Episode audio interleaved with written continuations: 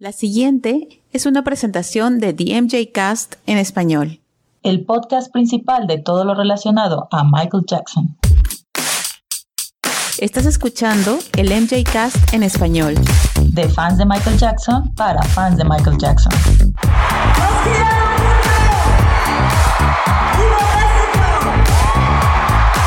Bienvenidos a el MJ Cast en español, tu fuente de noticias y discusión acerca de El Rey del Pop. Hola, ¿qué tal? Bienvenidos al episodio número 11 de su programa The MJ Cast en español. Estamos aquí de regreso con muchas noticias y más que nada chismes, hay muchos chismes que están saliendo ahorita y hay que comentarlos. No todos, porque no todos merecen la pena, pero eh, son jugosillos y, y, siempre, siempre es bueno estar al, al, tanto de lo que está ocurriendo en el mundo Jackson. Así es que para hacer este episodio está conmigo como siempre Sandra y Ale desde Perú y desde la Ciudad de México. Sandra, ¿cómo estás? Hola, aquí muy contenta por el programa número 11 ya de DMJ Cast en español. Súper felices, muy agradecidos con todas las descargas que estamos teniendo se han disparado estos últimos días. Así que, bueno, acá seguimos al pie del cañón y tratando de hacerlo cada vez mejor. Ale. Así es, muy contentos por la respuesta que está viendo, de tanto la retroalimentación que hemos tenido en redes sociales como el número de descargas que, que estamos viendo la respuesta por parte de ustedes. Así que una vez más, muchas gracias por escucharnos y por sus comentarios y sus saludos. Así que muchas, muchas gracias. Y sí, como dice Jason, hay muchas noticias, mucha chismecillo, como, como dicen los españoles, cotilleo. hay, mucho, hay mucho que cotillear. Ah, qué bien. Así que hay varias, varias notas que estaremos comentando y también les pondremos eh, algo de música que ya está siendo parte de cada uno de estos episodios para que ustedes conozcan versiones eh, diferentes, remixes de estos también fans de Michael que hacen este trabajo con, con, su música y esperemos que les guste todo lo que tenemos para ustedes el día de hoy. Así es, sí, muchas gracias por toda la retroalimentación que, créanlo o no, sí la estamos leyendo, tanto la positiva como la negativa, todo estamos leyendo, así es que no, no crean que no, todo estamos leyendo, se los garantizo. Así es que trataremos siempre de complacer a todo el mundo, no siempre se puede, pero se hace lo que se toma todo bajo consideración. Crean, no crean que no.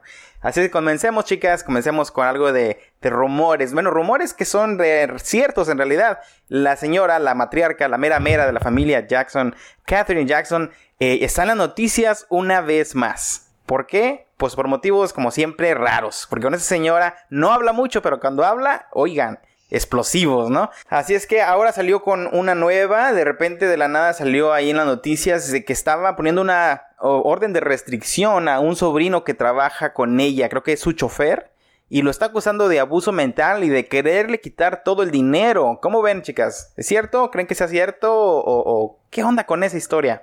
Sí creo que es cierto porque este es que es el pariente de Joe. No, lo que ah. pasa es que es la típica de los Jackson, ¿no? Siempre pasan cosas raras en la familia, siempre hay alguna persona que se enquista ahí y, toma el control, ¿no? Que es lo que pasaba con Michael también. Pero bueno, eh, se, acuerdan cuando recién había fallecido Michael, como en el 2010 creo que fue? Que hubo también un tremendo rollazo, que es una parte de la familia se llevó a la mamá a no sé dónde, la, eh, Paris tuiteaba, ¿dónde está mi abuela? que no sé, siempre hay ese tipo de, problemones y de rollazos, ¿no? En, en esa familia. Y bueno, no es, la, no es la primera vez que algún personaje así medio siniestro toma control de, de la casa. Así que sí, debe ser cierto. Bueno, es cierto, ¿no? Porque hay una... hay una esa no le manda legal, entonces... Eh, está ahí con el gobierno ya metido en esto. Le puso una orden de restricción, creo, para que ya no pudiera entrar a la casa y que ya estuviera ella protegida en cierta forma. Básicamente lo corrió y luego le puso la, orden. Pero eh, me entiendo por qué todo ese show si, si ella no está sola, o sea, tiene a los hijos y a los sobrinos, además que legalmente además se ocupan también de sus cosas, ¿no? O sea, no entiendo por qué llega a esos extremos cuando hay toda una familia que está involucrada, se supone, en, los temas de esa casa. Sí, es raro, es, algo como que se debería resolver internamente, a menos que muchos de las familias eh, estén de acuerdo con el chavo este. Entonces, eh, y es cuando a lo mejor ella recurre a estos términos ya legales. Quién sabe, pero bien por la señora Catherine que a su edad y, siempre ha sido su la misma con ella, nunca se deja y siempre anda ahí luchona y, le vale, ¿eh? Así es que me, me, me sorprende esa señora tanta agilidad, tanto que tiene, no tiene mucho poder, no se deja, no se deja, nunca de nadie. Yo lo veo al contrario, Jason. Tú lo ves al contrario, yo la veo que siempre está ahí luchando y peleando. No, al contrario, yo lo veo al contrario, o sea, como que espera ya que las cosas estén ah. demasiado graves y que exploten bueno, es que es paciente, aparte de la religión. A mí la veo muy pasiva, como que ya cuando la cosa ya es totalmente fuera de control, ahí recién, porque o sea, ¿cómo llegan las cosas hasta ese punto? Porque espera que yo creo que se solucione, entonces lo malo es que nunca hay solución, entonces tiene que recurrir a eso. Hay mucha gente que no lo haría, simple gente que se dejaría eh, llevar o hasta abusar y que les roben y todo y simplemente no lo demandan. Ah, pues hay casos de, todo tipo, de robo, de violación, de, todo, que no se, no se dicen, no van a la policía y se queda como que nunca ocurrió. Pero la señora se espera, se espera y de repente dice, ya, ya estuvo, hasta aquí llegó algo, algo, una gota que derrama el vaso que la hace que vaya y tome esas decisiones. También entonces después, no, no mucho después que salió eso, salió que también estaba reclamando control del estado de Michael Jackson. O sea, que ella quiere tener el control de todo el dinero y de todas las propiedades y de todo lo relacionado a Michael Jackson. Lo cual se me hace muy difícil, se me hace también raro y, a su edad también, ¿cómo, ¿cómo vas a controlar tú algo que solamente gente, yo imagino, ¿no? Con, experiencia y que sabe de leyes debería hacer. Pero bueno, a lo mejor ella quiere contratar a otros abogados, no sé. ¿Qué piensan ustedes? ¿Por qué habrá hecho eso? A mí me parece muy raro. Me parece muy raro que sale de la nada después de tanto tiempo este, sabiendo que eso es imposible. Está bien extraño. ¿Crees que más bien es porque está siendo aconsejada? no tengo la más mínima idea. Me parece algo así como que sale de, de, la nada, o sea, es extraño, no sé. Y con la misma retórica, ¿no? Sigue diciendo lo mismo que hace varios años, ¿no? De que ellos no debían estar ahí, que son falsos, que el tal testamento falso y todas estas cosas. Entonces, eh, no hay cambio, o sea, se mantiene en la misma línea pero simplemente ahora vuelve con cosas legales. Quién sabe qué esté ocurriendo ahí. A lo mejor algún día sabremos. A lo mejor en este mismo caso que va a pasar por las cortes nos, dé saber por qué está haciendo esto ella. Pero con lo del income tax, que están pidiéndole taxas, que pague Michael, y eso es algo muy, muy fuerte que yo no creo que ella pueda manejar. Entonces, algún abogado por ahí que ella quiere poner a cargo, a lo mejor, quién sabe.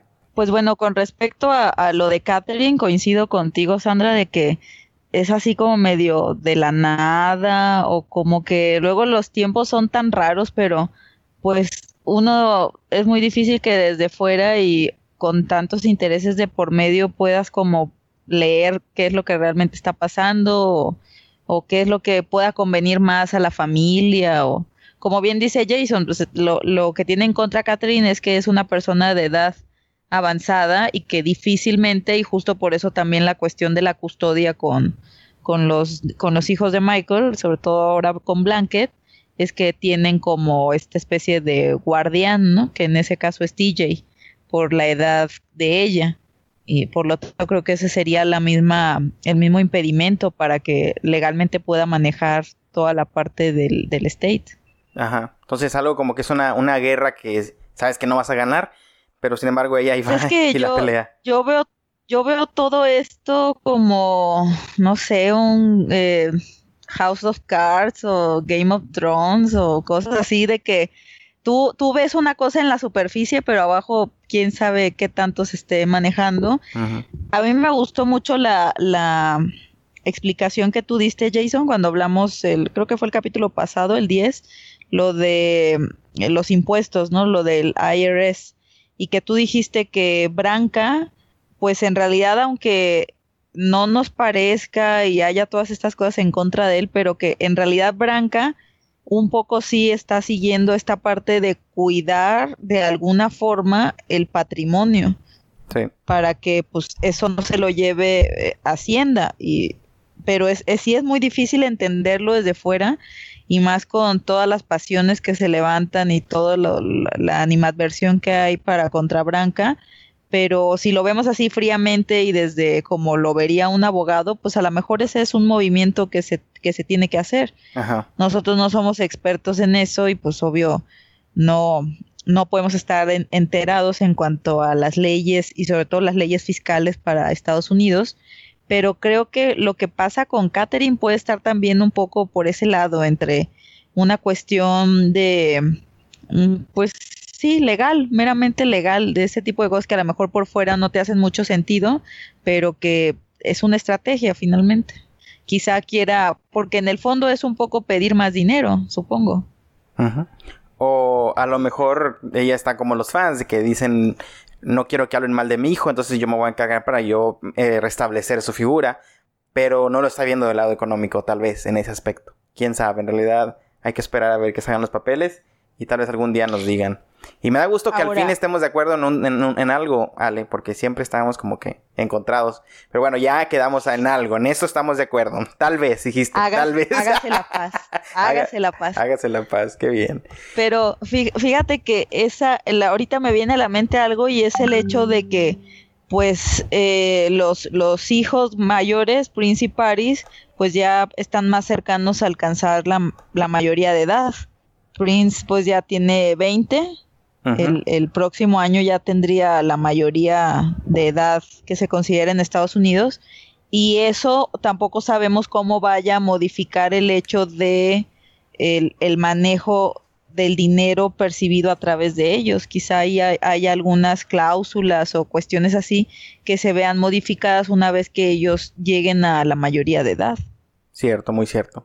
Me parece que no, pero bueno, no sabemos. Esas, esas cosas que uno luego no, no sabe, pero que un montón de otras lecturas se podrían dar por las cosas que se, que se desconocen. Pero de que sí sorprende y sobre todo para después de ocho años, pero pues ya, ya, ya sabremos qué, qué es lo que esté detrás de todo eso. Lo, lo, que sí a mí me sorprendió bastante fue esa cuestión con el sobrino nieto. Ajá. Y porque ya es una cuestión que, como bien comentaba Sandra, en, hace unos años hubo una situación en donde casi se le acusó de secuestro y esas cosas tan raras que pasan en esa familia, pero pues si permiten que gente así esté cerca también, pues le dan las armas para que pueda actuar de esa forma. Pero fíjate, yo, que... yo quisiera saber quién es la persona que aconseja a Catherine a hacer todo ese tipo de cosas, porque yo pienso en mi abuela. mi abuela no, no, sabría ni cómo ir a levantar una demanda. Como esa señora, a lo mejor todos los años de experiencia que ya tiene, la hacen que, ah, me levanto y voy. Pero, o sea, mucha gente de esa edad no sabría ni cómo llegar a un juzgado cómo llenar las formas, qué sé yo. Entonces, alguien tiene que le aconseja. Pero, como dicen ustedes, ¿por qué se esperan tanto? Si alguien le está aconsejando, ¿por qué esa persona también se espera tanto? Entonces está bien confuso, pero como dice Sandra, es una familia que siempre hay algo así medio raro y no sabremos a menos que seamos partes de esa familia algún día. Sí, hay, mucha gente metiendo su cuchara ahí. Ajá. Pero ella es muy cercana, Sandra, ella es muy cercana a Revi, ¿no? Por ejemplo. Sí, pero... Y, y Revi, Revi siendo como la hija mayor y esta cuestión un poco más cercana a la madre, quizá este para esa cuestión, ese tipo de cuestiones se apoye mucho en ella. A lo mejor. No sé, Revi es una persona muy discreta, así que realmente no se sabe mucho de ella. Sí, es, cercana, pero también como que tiene su propia vida. La verdad no sé. Bueno, pero pasando a un tema un poco más light, eh, dejamos a la madre Catherine ahí y, seguiremos informando qué tipo de cosas hace después porque pues bueno ella es la mera mera como quiera es la matriarca entonces siempre hay que saber y asegurarnos de que esté bien. Así es que a mí sí me da gusto que haya puesto la demanda en contra del sobrino porque así garantizamos su bienestar. Los del state quién sabe pero bueno qué bueno que lo hizo también que le eche ganas. Eh, vámonos a hablar del fotógrafo, un fotógrafo que trabajó con Michael Jackson por casi 30 años y él ah, ahora apareció en un canal local de ABC, ah, donde él me imagino que él vive por allá y les dio una entrevista y habló de las fotos que le tomó, les mostró unas cuantas fotos y está un pequeño reportaje que vamos a poner aquí en los links, lo vamos a poner en la página web para que vayan a ver el reportaje que hizo en el canal de ABC y pues esas fotos las habían visto ustedes chicas o no? Yo había visto la mayoría, pero sí hay algunas que... Es que hay muchas fotos de... que él tomaba, por ejemplo, muchas fotos en, el escenario, entonces muchas se parecen mucho, ¿no? Pero Creo que sí las, las había visto todas. Hay unas que son como muy icónicas, ¿no? Y que él ya se sabe de siempre que son de él. Quien estaba muy, muy cerca a Michael y estuvo muy cerca por, lo acompañó a las giras, ¿no? Por mucho tiempo. Y nosotros hemos escuchado también de amigos nuestros algunas historias sobre Harrison, que es una persona muy simpática, ¿no? Asequible. ¿Y alguna de las cosas que él dijo que te haya llamado la atención? A mí siempre el nombre de este fotógrafo, además de que fue una de las personas dentro del equipo de Michael, así como quizá podemos considerar a Michael Bush para el vestuario, a Karen Fay para el maquillaje. Harrison Funk fue esta figura como sí constante en cuanto a ser su fotógrafo.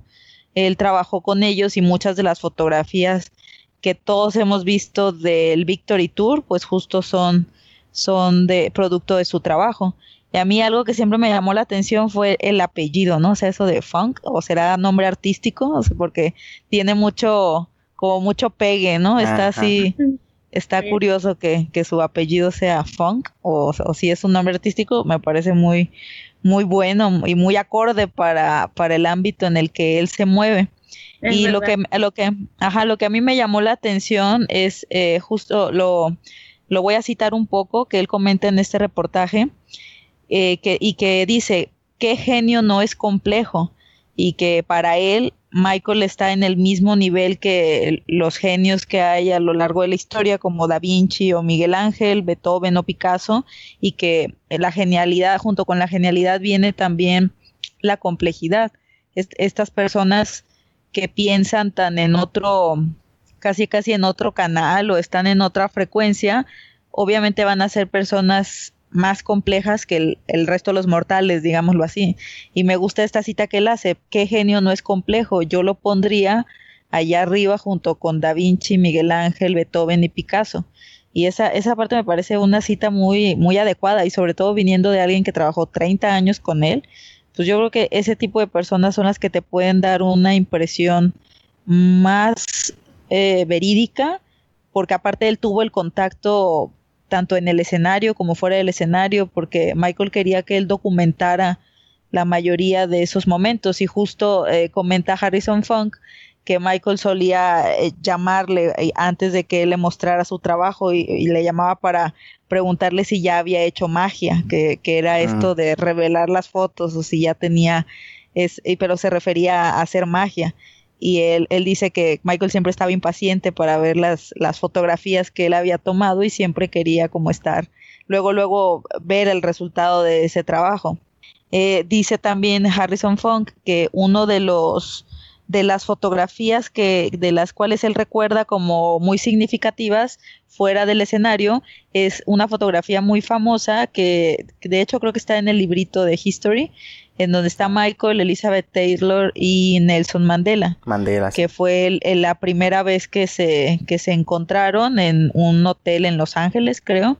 Y dice Harrison Funk que lo que es, fue muy interesante para él fue el hecho de que tan emocionado estaba Michael por conocer a Mandela como Mandela de conocer a Michael y que era una cuestión muy interesante de ver gente que venía de estos mundos o casi universos totalmente diferentes tenían esa admiración el uno por el otro y, y, presenciar eso y dejar testimonio con esa fotografía es uno de los momentos que destaca imagínate nada más de 30 años de, estar documentando su vida en fotos, ¿cuántos recuerdos no tiene? O sea, yo creo que es como para sentarte horas y horas a que te esté contando foto por foto de lo que se acuerde.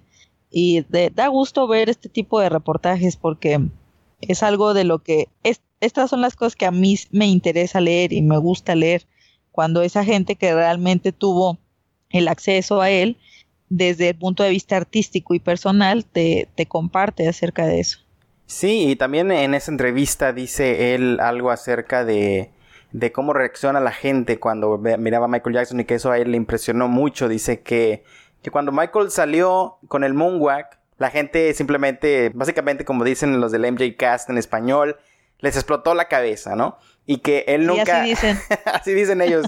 y que eh, él nunca había visto a nadie tener un tipo de, de, respuesta así hacia ningún artista. Y eso es algo que él dijo. Y otra persona que también dijo algo muy similar que también salió en un canal así dando ese tipo de cosas, digamos, esos trozos de información, ¿no? Fue el hijo mismo de Michael Jackson. Prince Jackson salió en ABC, también fue ABC, ¿no? Salió, Good Morning America. Salió en Good Morning America, claro. Y ahí estaba, una de las preguntas que, que le hicieron es que cuando se dio cuenta él que era el, el, hijo de Michael Jackson, o no sé si él solo lo dijo, pero dijo, ¿qué dijo? A ver, tú cuéntamelo, Ale, porque a mí me da cosa decir esas cosas.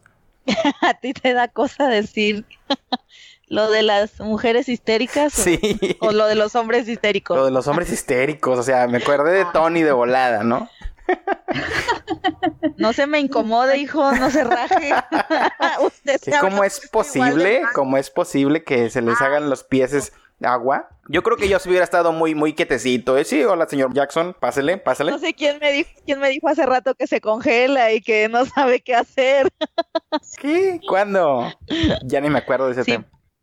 Pues Prince comentó justo en este eh, show matutino, en este programa matutino, uno de los que tienen más rating en Estados Unidos, que pues para ellos, cuando eran pequeños, pues para ellos Michael era su papá, ¿no? Y que este sentido de, de eh, ponerlo en, el- en la magnitud de lo que Michael representaba para el resto del mundo, ellos se dieron cuenta hasta que veían videos en donde no solo había mujeres desmayándose, sino tipos grandes y musculosos igual, gritando desesperados y desmayándose. Eso cuenta él y riéndose que, que fue una cosa que les impactó mucho porque ver mujeres reaccionar así es esperable, pero no tanto los hombres, y esa es una cuestión que pues yo creo que pasaba en la misma proporción con Michael, o sea, veías por igual gente eh, frenética independientemente del sexo, de la edad o de la raza, que eso era una de las cuestiones más interesantes.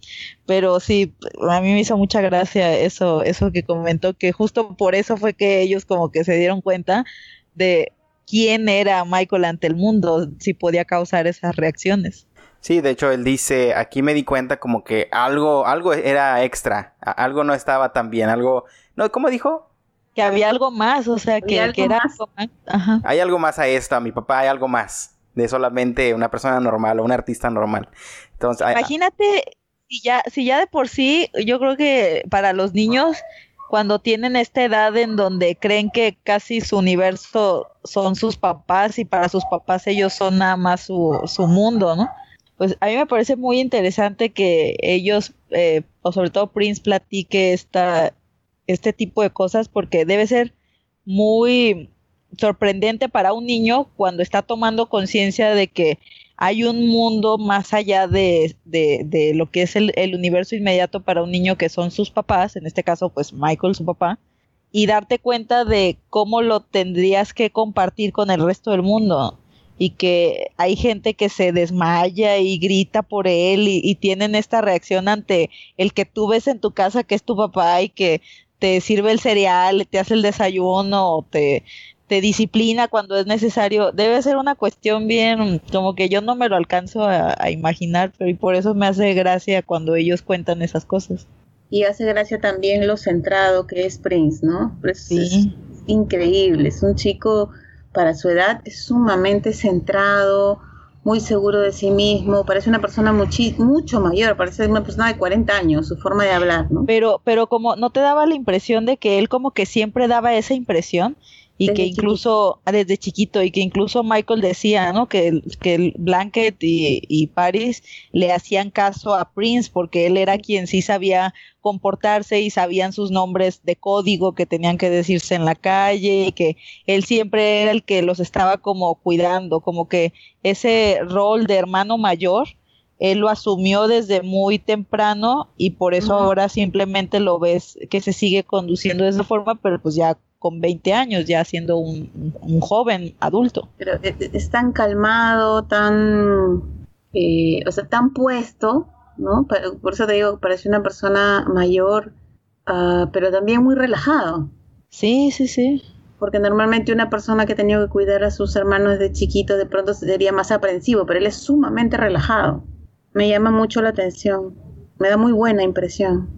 Y con todos estos proyectos que se ha estado involucrando con esa iniciativa que se llama Heal Los Ángeles, que ya les hemos compartido al respecto y que en diciembre tuvieron una eh, celebración navideña para gente de escasos recursos, que han tenido, digamos, una especie de campaña en donde salen y, reparten alimento para las personas sin hogar.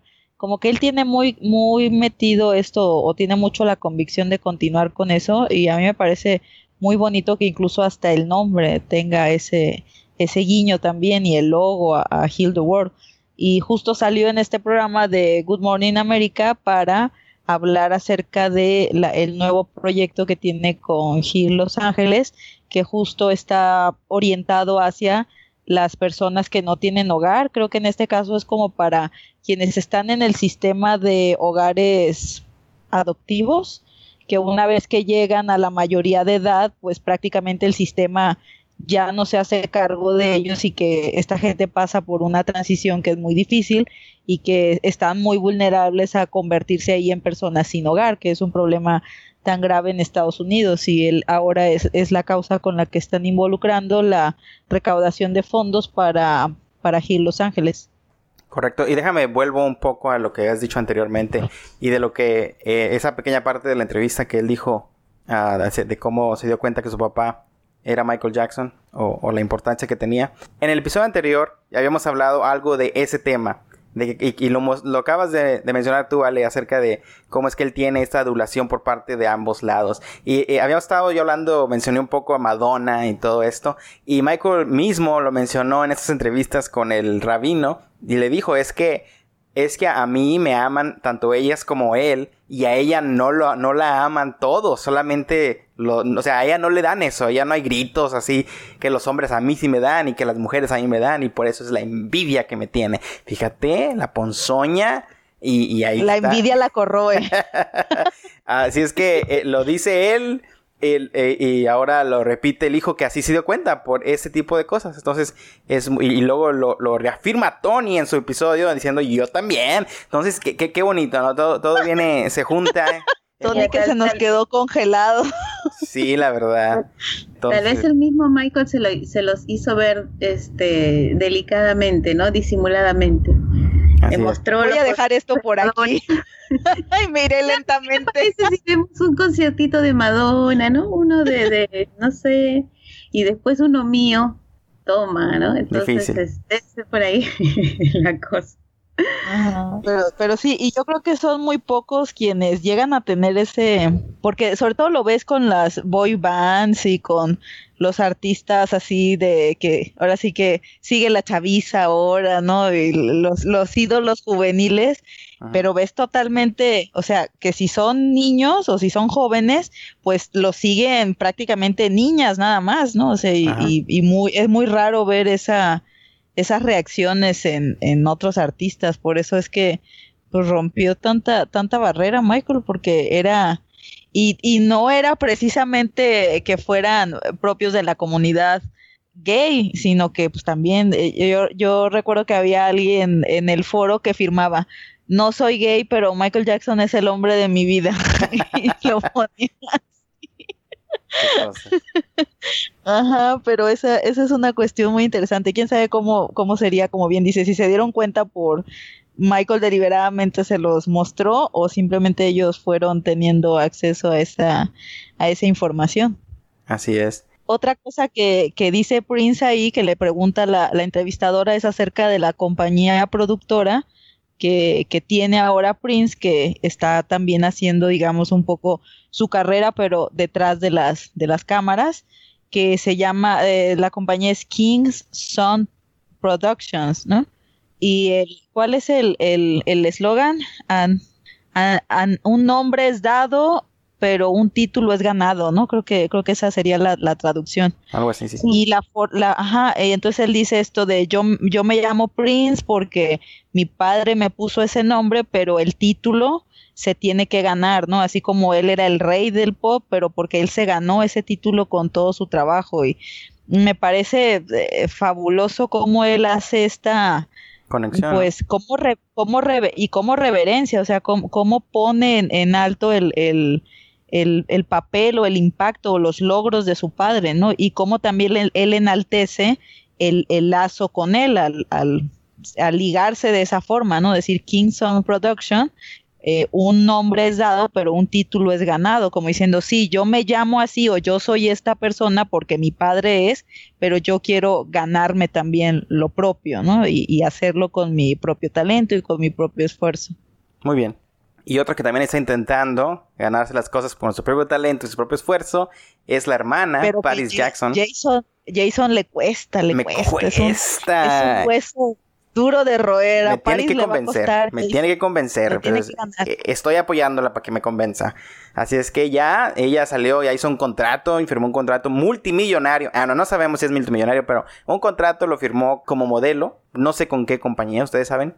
Pues eh, tengo entendido que es una agencia, es una agencia importante de, de modelaje y o sea no es no es cualquier agencia quien la está firmando pues. No pues qué bueno. Y además hace su primer eh, hace su debut como actriz en un programa de televisión de Fox eh, que se llama Star. Así es que ahí va a salir sale muy poquito. De hecho ella misma pone en sus redes sociales el video en el que ella participa quitándole mucho del sabor de estar esperando el programa, pero bueno, eh, lo pueden ver ahí, lo vamos a poner en las notas para que nos digan ustedes qué piensan, cómo actúa eh, París, si, si, si tiene talento, si no tiene talento, se le ve, sí se le ven las tablas, ¿no? Ya le dijo Naomi, Naomi Campbell en un Twitter hace poco que pues ella está hecha para ser una artista. Así es que vamos a ver si se, cumple esa profecía. De hecho, ayer en, en, su Twitter, cuando ella subió este adelanto de, de, su participación en este programa, alguien le puso algo así como que ahora que ella empieza su carrera de actriz, que Michael estaría celoso dado que Michael siempre quiso hacer eso, que es lo que platicamos con Tony en el episodio, y Paris le contestó, dice, celoso, más bien orgulloso de, dice, él, él, él fue como mi coach y desde la primera vez que yo le dije que quería ser actriz, él empezó a darme lecciones y a darme tips, ¿no? Porque era una cuestión que, como ya hemos visto, él estaba tan eh, interesado en eso, y pues a lo mejor es, es la forma en la que esta parte quizás se va a ver reflejada pero una generación después y a través de París. Eh, en los días en donde se anunció la firma con, con la eh, agencia de modelaje, que creo que esta agencia está, tiene que ver con algunos nombres muy este, importantes, digamos, eh, de la socialité, de la moda y de todas estas cuestiones, que es Gigi Hadid, que creo que ella era la novia o era un, es una persona, creo que es como lo que hace unos años era Paris Hilton, creo que ahora es esta niña Gigi Hadid, según lo que he escuchado. Son dos hermanas, Gigi y Bella. Y eh, ella, ella sale en la portada, cuando salió la portada de Rolling Stone, de la cual estuvimos hablando, también hizo la portada para un libro de moda que se llama CR y le, le, hicieron una pequeña entrevista y en esa entrevista ella eh, eh, me llama la atención algunas cosas que dice al respecto de pues su papá, como siempre va a ser un, tema recurrente en, cualquier cosa que ellos hagan, pero eh, me, a mí me gusta mucho esta parte que ella dijo. Toda mi inspiración, yo diría que el 99% de mi inspiración viene de él, refiriéndose a Michael porque siempre ha sido mi mundo, él es mis raíces, entonces, como decíamos con Prince, esta parte de ser este estandarte que ellos en, todo momento quieren hacer notar, pero no por una cuestión, o bueno, yo no lo veo así, ¿no? No por una cuestión como de eh, presumir, digámoslo así, que quién es su padre, sino como de un auténtico orgullo y, de, y de siempre dejar en alto su nombre. Correcto. Ah, y dice justo en esta entrevista con esta revista que para que le preguntan que cuál es la cualidad que ella más destacaría de su papá y ella dice que su fuerza, su fortaleza, que, que él era la persona más fuerte que ella ha conocido y que como siempre trató de hacer todo con amor. Sí, pues e, esto de, de esto de, actuar, ya veníamos hablándolo con, desde el episodio ah, pasado con Tony, hace dos episodios, eh, de que Michael quería, ¿no? Eso de ser actor o participar como director o algo en el cine. Y aunque ustedes me dijeron que no, Yo, yo pienso que sí. Esta película que estuvo nominada al Oscar La La Land, eh, que, que, ganó, que no ganó, que hubo un rollo ahí medio controversial. Yo les comentaba a las medio ganó. como que medio ganó, me ganó la mitad. Eh, yo les comentaba, yo creo que a Michael le hubiera estado eh, muy bien el personaje que le dan a Ryan Gosling porque canta, porque baila y porque en realidad no tiene que esforzarse tanto. El personaje es muy, es muy tranquilo, pero cuando canta y baila, oye, es muy bueno y creo que Michael lo hubiera hecho mucho mejor. Entonces, no sé, ¿ustedes qué piensan? ¿Creen que sí hubiera podido hacer el personaje o no? Yo no lo veo en ese personaje. Nadie lo ve, nada más yo. ¿Qué pasa? Sí, tú y tus cosas, Jason. Así como yo lo contrato.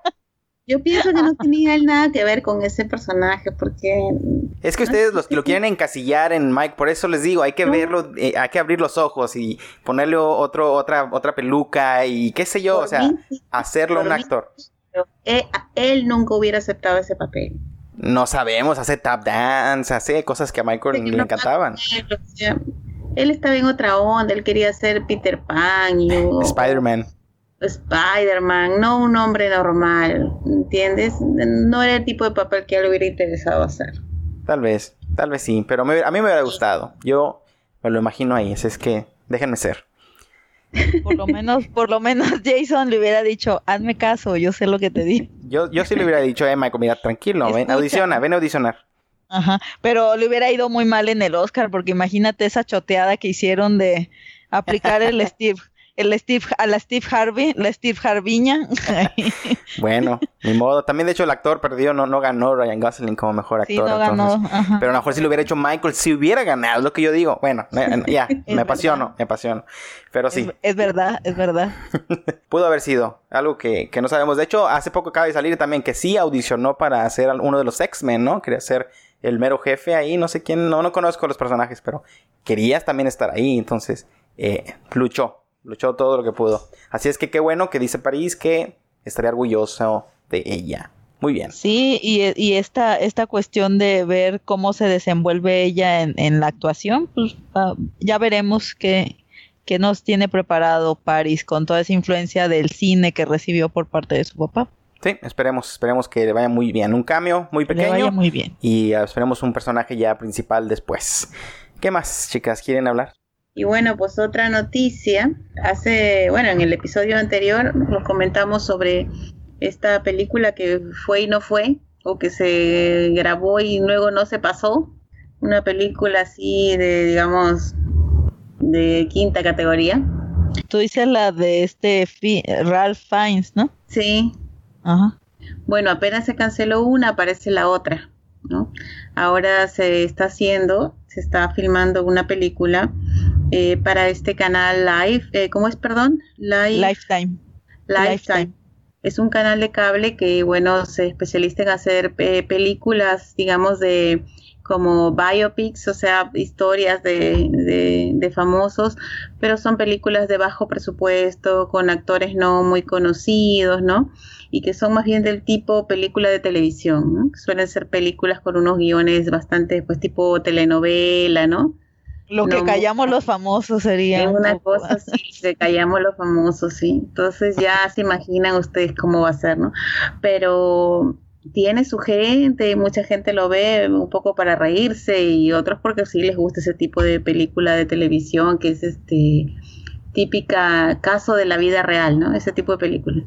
Y bueno, la cuestión acá es que se ha escogido para hacer de Michael Jackson a un imitador que se llama, que es muy conocido, que se llama, no sé si se pronuncia Navi o Navy, que es uno de, bueno, de los imitadores más conocidos de Michael, lo cual a, este, pues ahí a los fans se están agarrando de los pelos y todo, a los que están a favor y los que están en contra. A mí personalmente me parece terrible, ¿no? Así sea una película de quinta, o sea, así sea una película de televisión, me parece sumamente faltoso, ¿no? O me parece una falta de respeto utilizar a un imitador para, en vez de un actor, para que haga de Michael Jackson, ¿no? Lo cual demuestra cómo en la, para los medios Michael Jackson es una caricatura, ¿no? O sea, tú agarras a, un cualquier tipo, le pones un, un, sombrero, un guante blanco y ya es Michael Jackson, ¿no? Y, y lo puede interpretar además. A mí me parece terrible eso, terrible. Personalmente, como ya lo he mencionado otras veces, yo a mí me caen muy mal los imitadores, no me gustan los imitadores. Pero bueno, en este caso es, es peor todavía, ¿no? Porque no es, pues no es la forma, pero en fin, hemos visto ya un avance este, los imitadores normalmente se maquillan muy mal, ¿no? Pero como esa es una película ya tienen, digamos, su maquillador profesional, el maquillaje no es tan grave, ¿no? Es más, más decente. Pero aún así es una cosa, pues, caricaturesca. A mí me resulta sumamente ofensiva. Pero bueno, lo, otro interesante es que esta, esta película se está haciendo, está utilizando como base o como fuente el libro que escribieron los guardaespaldas de Michael, ¿no? Era Defending a King Remember the Time, Protecting the King of Puff in His Final Days. Un libro muy bueno, que es el que a mí es mi favorito, el que más me gusta de todos los libros que han salido sobre Michael después de su muerte. Y bueno, me parece lamentable que un libro tan bueno se desperdicie haciendo una película tan pobre. ¿No? Porque ese libro se pudo haber utilizado para hacer una película mucho mejor, ¿no? pero fíjate, ajá, pero fíjate que a mí me ha sorprendido mucho la reacción de alguna gente como Karen Fay, la, la maquillista, que es de las que están así totalmente en contra y diciendo que el libro es una porquería, que el libro son puras mentiras y que esta película, por lo tanto, ya de entrada es una porquería porque está basada en un libro que es una porquería. Y a mí también no me parece el libro para nada malo. Yo este lo he leído y en, realidad me no me parece para nada como para verlo de esa forma y me, sorprendió bastante esa actitud. Ese libro originalmente iban a ser tres guardaespaldas, los autores, pero uno de ellos se salió del proyecto. Este, creo, creo que Jason a lo mejor es tu primo porque se apellida García. Entonces habrá que investigar ahí ese, si no hay algún este algún parentesco por ahí para que lo pueda hacer de los pocos. Y como es un apellido tan tan raro en, ¿Sí? aquí en Ahorita checo mi, mi, árbol genealógico a ver si lo encuentro. pregúntale ahí a tu abuelita o algo a ver qué, qué onda con, con ese chavo. Pero ahora que salió el ahora que salió el, el, el corto o el, o el tráiler de esta película este, este guardaespaldas este, despotricó también y dijo que debería darles vergüenza hacer eso, y, pero para empezar para los otros guardaespaldas que hicieron ese libro y que deberían de sentirse avergonzados. Otra persona que está relacionada con esta película, pues es Susan de Paz, y, y por eso yo tenía como cierta expectativa o sobre todo por el libro y que Susan de Paz, que fue una persona que trabajó muchos años con los Jackson Five, fue casi, casi, ¿cómo podríamos decirle, Sandra, que fue el papel de ella en Motown para los Jackson Five? Era un poco todóloga, ¿no? Pero ¿cuál era como su... En realidad como una especie de... De mamá. sino como una hermana mayor, porque ella también era, muy, joven. Ajá. Era una, casi una adolescente pero hizo un trabajo muy serio porque tenía que prácticamente ser la mamá de un montón de chiquillos, ¿no? Este, y encima se, se, ocupaba de todo el tema de producción, lo hizo muy bien, ¿no? Ahora, este, porque ella está involucrada con una cosa así, realmente no, no entiendo. Pero bueno, imagino que negocios son negocios o no sé. Pues sí. Supongo que esta película va a salir en el corto plazo porque de lo que se ha estado quejando mucho la gente es justo de, la poca calidad que tienen estas, estas películas que ha sacado en los últimos años Lifetime. De, sobre todo se quejan mucho de la última que fue sobre Britney Spears.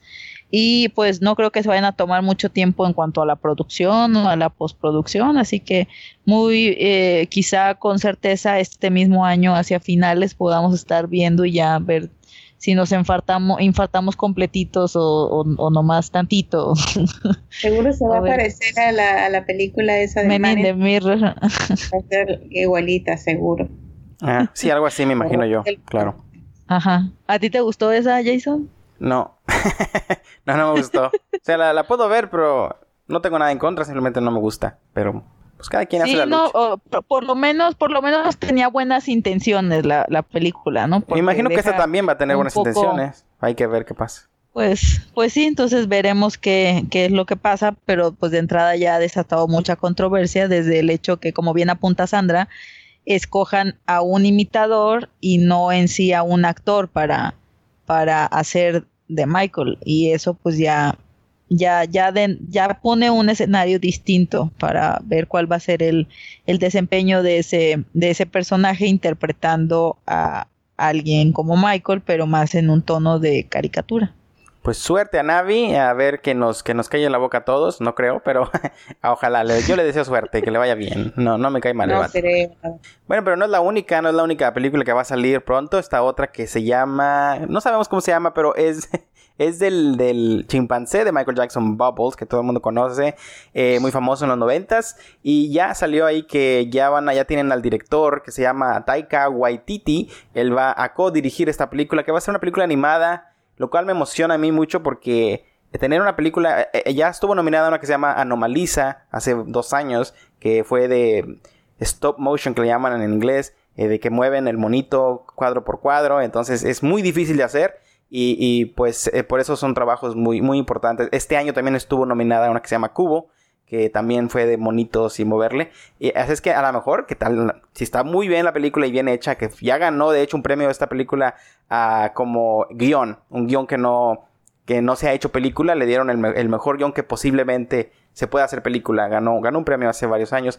Entonces e, es, es un buen guion por lo que dicen, ¿no? Aparte ahora se viene un, un buen director a, esta, a este trabajo, entonces le auguro mucho éxito. Queremos ver la historia de Michael Jackson, bueno, a través de los ojos de, del chimpancé, más bien dicho, la historia del chimpancé, donde puede salir Michael Jackson, que creo que sí va a salir, ¿no? Y a, ver cómo lo, ponen en plastilina al Michael Jackson, ¿no? O sea, interesante. Y, pues yo quisiera ver que la nominen, si es que está buena, y al fin que le den un Oscar. Ya, ya, yo quiero La La Land, ahora quiero eh, esta del, chimpancé. Yo quiero ver a, a Michael en los Oscars de alguna u otra forma. Contarle que no sea como el, el videoclip de Sean Lennon. Ah, no, ya, ni, ya, ya, ¿por qué me agüitas? Iba muy bien, ya me quitas la... Ya. Es que cuando dijiste ¿Por qué le rompe sus macetas? Sí, voy muy bien, muy emocionado. Y siempre había una forma de desanimarme.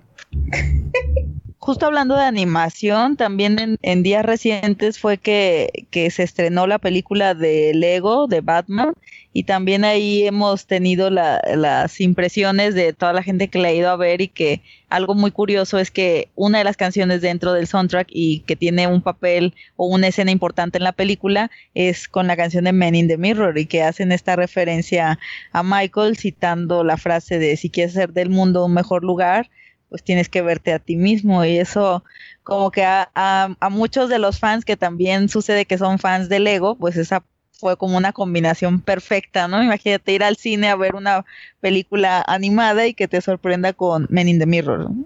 Bien, no la he visto todavía, pero la, voy a ver. Nada más por eso, fíjate, la voy a ver.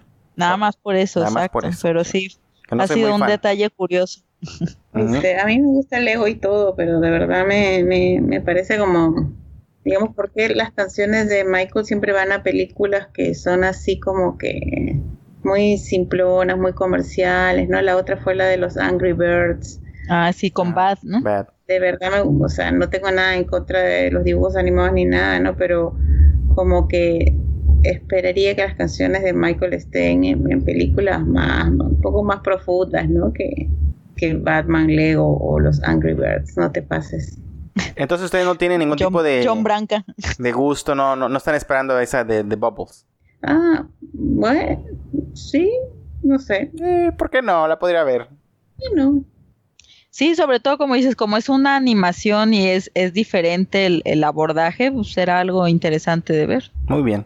Y bueno, entonces también eh, hablando de las canciones de Michael, uno que se puso a cantarlas también fue Neo, este gran cantante estadounidense, eh, que ha tenido muchos duetos con Pitbull y muchas otras gentes importantes. Pues eh, se lanzó al ruedo ahora que hubo esta celebración, ya que inauguraron aquel museo del que le habíamos hablado a ustedes hace varios episodios atrás, el Museo Nacional de Historia Afroamericana, lo inauguraron y hicieron este este especial en ABC, el canal de televisión, que se llama Taking the Stage, y ahí salió Neo haciendo un tributo a Michael, cantó creo que tres canciones, Don't Stop Till You Get Enough, Wanna Be Starting Something y la canción de Earth Song. Entonces, crítica, le llegó la crítica, mucha gente dijo que nada más no le llega ni a los talones a Michael, Y bueno, a mí en lo personal sí me gustó porque pues no, no, no se trataba de eso. Yo creo que simplemente es un tributo, es un tributo. Entonces, eh, nada más. entonces está muy bien que le hayan representado a Michael en ese tributo. Creo que muy, muy merecido. Aunque no haya sido el mejor, el mejor de la historia, pero eh, un tributo merecido. Entonces, muy bien, eh, se abrió ese museo que también Oprah Winfrey, que entrevistó a Michael Jackson, aunque no lo dejaba hablar, lo entrevistó y ella dio un millón de dólares para que empezara este proyecto y después dio 12 millones para que lo terminaran. Entonces sí tardó un buen en que se completara el proyecto, pero al fin, como decía Quincy Jones ah, cuando dio su discurso ah, al, inicio del, programa, eh, que ya, ya al fin se llegó el momento y dio después de una crítica medio rara, pero al fin, al fin se, se completó el proyecto y bueno, ahí está. Estaba Michael también representado por Neo y por Quincy, el mismo Quincy estuvo ahí. ¿A ti qué te pareció, Sandra? yo, bueno, lo vi, y me pareció ni, ni bien ni mal. No me parece que bueno, los vocals estuvieran muy bien, tampoco desastrosos, el baile normal, digamos. Pero yo creo que no es para achacárselo a él, sino que digamos que el nivel de, de los artistas, de las premiaciones, de las actuaciones, hoy en día lamentablemente no es lo que era antes, ¿no? Este, yo creo que simplemente ahora son las cosas así, ¿no? No me impresionó, me pareció un tributo cualquiera, ¿no? Y bueno, una cosa que, que, ese, ese tipo de cosas que tú la ves y dices, ah, ya, qué lindo, y mañana te olvidas, ¿no? No queda como algo así grabado. Tampoco soy fan de, de Neon, ni siquiera lo, lo conozco muy bien, sí sé que incluso cuando Michael estaba vivo, él lo defendía mucho y abiertamente era fan de él, ¿no? Lo cual es es, es, bueno, se aprecia, ¿no? Porque digamos que una cosa es cuando Michael eh, falleció y todo el mundo era fan otra vez y otra cosa es antes, ¿no? Y eso, eso tiene, tiene valor, ¿no? Él era una de las pocas personas que lo defendían abiertamente. Tiene mérito.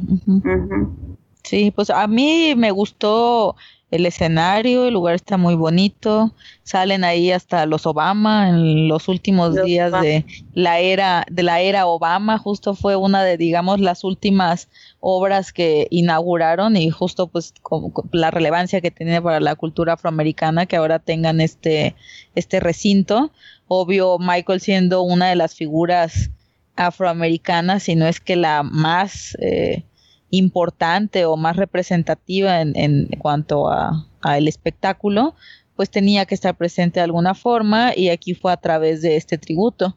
Eh, como bien dices, he visto mejores tributos, este no fue el mejor, tampoco estuvo así de par en esta masacre, pero pues sí es, es raro, ¿no? Y sobre todo porque el vestuario que traía como que era como que ni una cosa ni la otra, porque el sombrero ni era un fedora y traía un poco la chaqueta de Billie Jean, pero los pantalones eran diferentes, no sé, a mí me dio una impresión como parchadón. Ajá. Bueno, perfecto. Ahí quedó Nio, así es que vamos a poner el, link en los en las notas del programa para que vean ustedes y juzguen y nos digan qué, les pareció. O no juzguen, hombre, además veanlo y disfruten un poco. Neverland, Neverland. Eh, Jason había dicho, ¿quién tiene 67 millones que le sobren, no? Para comprar Neverland. y como les mencioné que en ese programa, eh, bueno, para ese museo contribuyó Oprah, Oprah que estuvo en Neverland. Y bueno, Neverland ahora resulta que le bajaron el precio, volvió a salir a la venta. Nadie lo ha querido comprar todavía. Y ahora vale 33 millones menos. Así es que si alguien tiene por ahí más de 60 millones de dólares que me preste, yo con mucho gusto lo recibo y, se los agradezco y que Dios se lo pague, eh, porque yo no. Pero andamos buscando, vamos a hacer una página aquí de FundMe y entre todos los fans compremos Neverland como ya habían por ahí, creo que en el otro, ¿no? En el MJCast en inglés también pidieron que lo compráramos todos juntos. Ah, sí, para que lo comprara Jamon, ¿no? Y ya luego él, este, y que invite a quien quiera. Ándale, algo así. También nosotros aquí hacemos nuestro propio, es que a ver quién gana. Pero depositen el dinero de este lado. Ah, bueno, muy bonitas las fotos que pusieron ahí en, en, la página de esta señora que se está encargando de venderlo. Eh, justo como debe ser. Pero no hay fotos del interior del lugar. No las quise ver porque me da pena. Se ve muy bonito, nomás que no hay fotos de interiores, nomás más que una, pero creo que es de una que está afuera. No sé, pero está bonita, todavía se ve bien en las fotos. A mí es que me, sí me puso triste ese día esa nota porque yo sí me puse a ver el video y a ver las fotos y sí, es, da, da, da sentimiento esa parte de ver eh, lo que representó y aunque para muchos fans eh, quieren ver a Neverland un poco como lo que fue ya en su etapa, digámoslo así, decadente, o, o, que dicen, no, es que para mí Neverland ya no representa nada, porque si para Michael ya no representaba nada y él ya no quiso regresar, pues ahora sí que a mí tampoco me importa, pero yo creo que esa es una cuestión que, como el mismo Michael también alguna vez lo dijo, o sea que eh, Neverland representaba lo que él era. Y, y, en ese sentido, pues es muy, es muy fuerte ver que eso está a la venta, y no nada más que está a la venta, sino que casi casi está en rebaja y así de llévele, llévele, ¿no? Pero en reventa, y eso es como, oye, o sea, a mí me da así como mucho, eh, como zozobra, o no sé cómo decir la palabra de pensar en quién va a terminar, en manos de quién va a terminar y que, que se vaya a hacer con ese lugar. Esperemos que, aunque difícilmente, como lo hemos hablado en otras ocasiones, podría terminar siendo lo que muchos quisiéramos, un museo o un lugar en donde se resguardara, como bien lo dijo Tony Arias en, el episodio en donde estuvo acompañándonos, porque Neverland fue una creación más de Michael, pero en ese sentido es muy doloroso ver que esa creación, pues, terminó desmantelándose ya casi por completo. Y pues sí, ver que lo rebajen una tercera parte porque pues, ya se quieren deshacer de eso, sí, sí es fuerte. Sí, pues ojalá que hagan manos de alguien que sí valore y que ya no destruyan más de lo que, de lo poco que queda. No, me imagino que queda mucho, pero ya no lo, que no lo destruyan, que, que lo dejen como está. Uh, esperemos a ver, a ver quién lo compra y que lo valore en realidad. Es lo único Lady que... Gaga en su buen momento debió haberlo comprado, ¿no? Sí, pues todavía entre Lady Gaga y Beyoncé, ya ves que pues ahí ellas sí podrían hacer una vaquita y ahí ser roomies ahí. Sí. Decir, mira, un tiempo compartido, tú vas unos meses, yo voy otros y todos felices y contentos. Sí, sería buena idea. Hay, hay, hay que etiquetar a Lady Gaga para que vea. Sí. es un sitio difícil, me imagino que es por eso que no lo compran, ¿no? Es un sitio muy difícil, inaccesible y es muy caro de mantener, ese es el problema, o sea, que no es nada más que tienes que soltar 67 millones para comprarlo, sino lo que te va a costar cada año para, para mantener. Exacto. Bueno, por lo pronto vamos a escuchar, vamos a un break musical, vamos a escuchar esta canción de The Reflex, que es la canción PYT Pretty Young Thing, The Reflex Revision.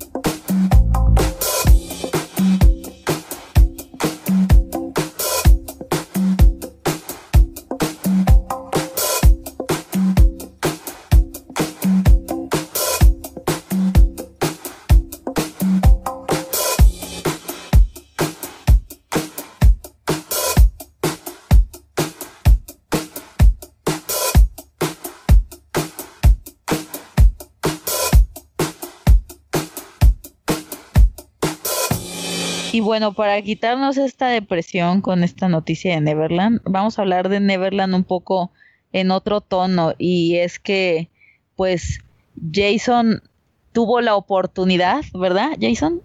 De ir a Neverland, ¿no? Ah, de, estar en Neverland a, partir de una, una experiencia que tuvimos la, la fortuna de vivir este, juntos el, el, año pasado, pero con tanto especial y todo que habíamos tenido, pues no, no habíamos eh, tenido el tiempo y la oportunidad de poderles comentar y poderles compartir acerca del seminario que nuestro amigo, que también ya tuvimos aquí en el MJ Cast en español, Brad Songberg, dio aquí en México el, el, el, 11 y 12 de noviembre del año pasado y que Jason viajó acá a la Ciudad de México para estar presente en ese seminario. Y algo muy, muy importante en, ese seminario justo es Neverland. Neverland tiene una parte eh, principal o, o, una parte muy importante en ese seminario.